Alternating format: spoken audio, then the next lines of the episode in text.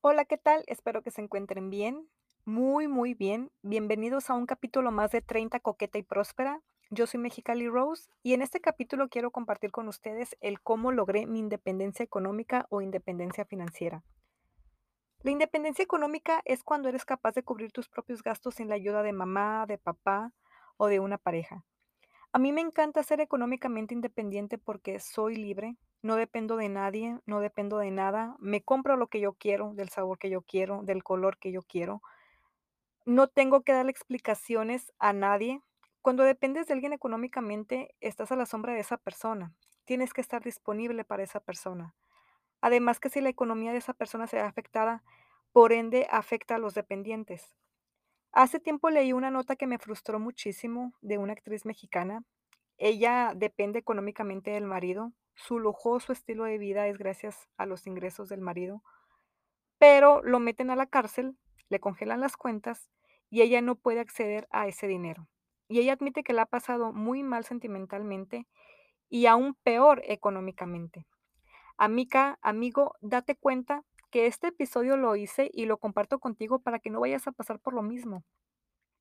Aquí te cuento cómo logré mi independencia económica y cómo lo he mantenido, porque esos puntos que te voy a mencionar hasta la fecha los aplico. El punto número uno es trabajando. Trabajando para tener una fuente de ingreso. Es mi trabajo, es mi dinero.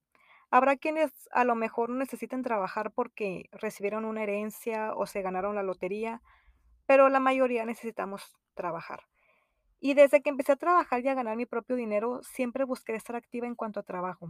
Es decir, si por algo tenía que dejar algún trabajo, inmediatamente buscaba otro.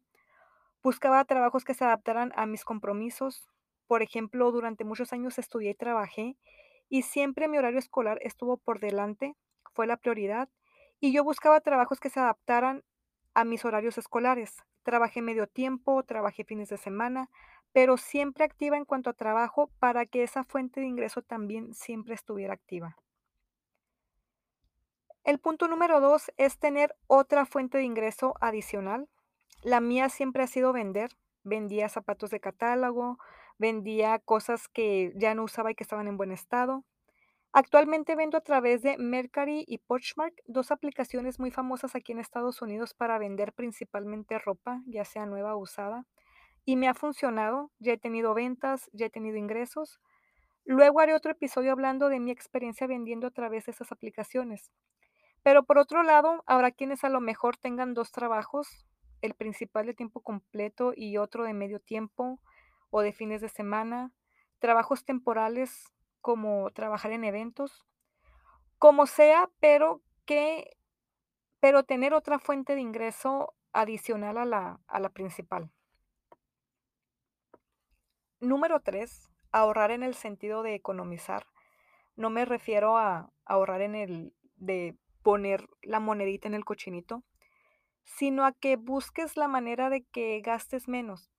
Por ejemplo, yo cada vez que voy al mercado o al súper por mi despensa, me fijo si hay ofertas o descuentos en las cosas que consumo.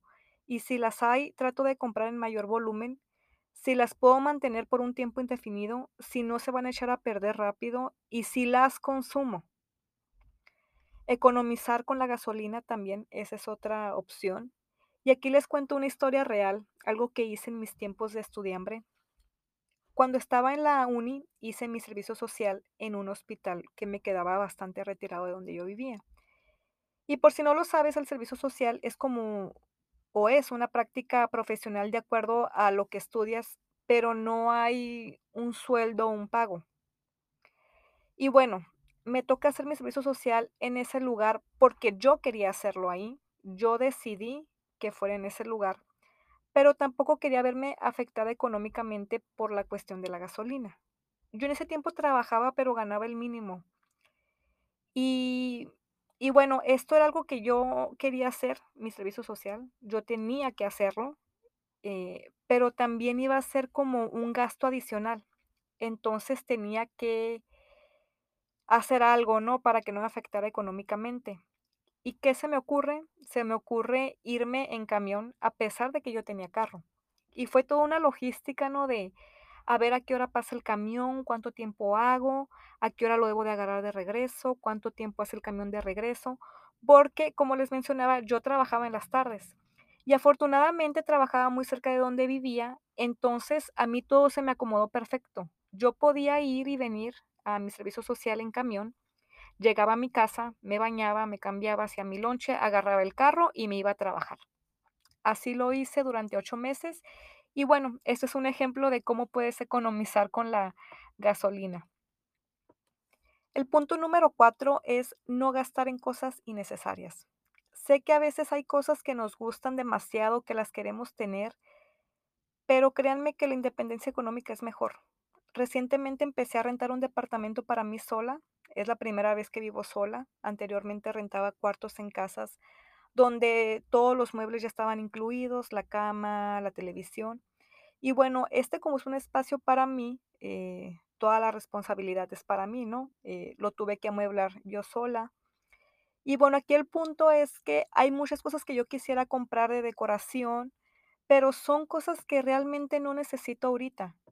Yo empecé por lo principal que fue la cocina, el baño y mi habitación. Ya lo demás puede esperar, lo demás que no es necesario. De hecho, no tengo muchos muebles, o sea, tengo solamente lo que realmente necesito. Posteriormente, pues ya podré comprar otras cosas o lo podré hacer poco a poco. Pero ahorita cosas de decoración, cosas que no son necesarias, están de lado. El punto número 5 es balanceando gastos con ingresos. Yo no gasto más de lo que gano ni me adjudico compromisos de algo que no puedo pagar. Ah, es que ya me comprometí y a ver cómo le hago para pagarlo. No, esas cosas te hacen caer en la dependencia económica. En general debes de ser responsable con tu dinero. Yo nunca fui de las que, ah, es que si yo traigo el dinero conmigo, me lo gasto. No, si yo sabía que no debía de gastarme ese dinero, no me lo, no me lo gastaba. Igualmente puedes hacerlo poco a poco. Yo empecé este caminito desde la independencia económica a los 17 años más o menos, pero no era 100%. Yo puedo decir que yo fui 100% económicamente independiente hasta los 26 años que terminé mi carrera universitaria. El último punto, y yo creo que es el más importante, es el hecho de tener metas, tener un objetivo, tener un plan de vida. Decir, dentro de un año quiero esto, dentro de seis meses quiero esto, voy a hacer esto, me quiero comprar esto. Esos serán los pilares de esa independencia económica.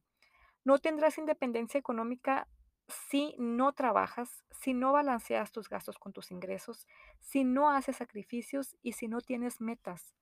Yo hice muchísimos sacrificios, me perdí de muchas fiestas familiares, de fiestas con amigos por estar trabajando, me aguanté de comprarme cosas que me gustaban aun cuando tenía dinero. Y aquí viene otro ejemplo, una historia real, y es que cuando empecé a trabajar en Estados Unidos, que fue alrededor del 2016-2017, yo tenía un teléfono que para esos años ya era un teléfono viejo. De hecho, yo me lo compré nuevo siendo ya un teléfono viejo, pero era un teléfono que a mí me gustaba muchísimo, aún lo conservo, y además cubría con mis necesidades, o sea, yo podía usar internet, aplicaciones, podía hablar por teléfono y mandar mensajes. Y recuerdo que tenía una compañera que me decía que cómo era posible, cómo era posible que yo trajera ese teléfono. Pero me lo decía así como si fuera algo infame, ¿no? Como si fuera un delito.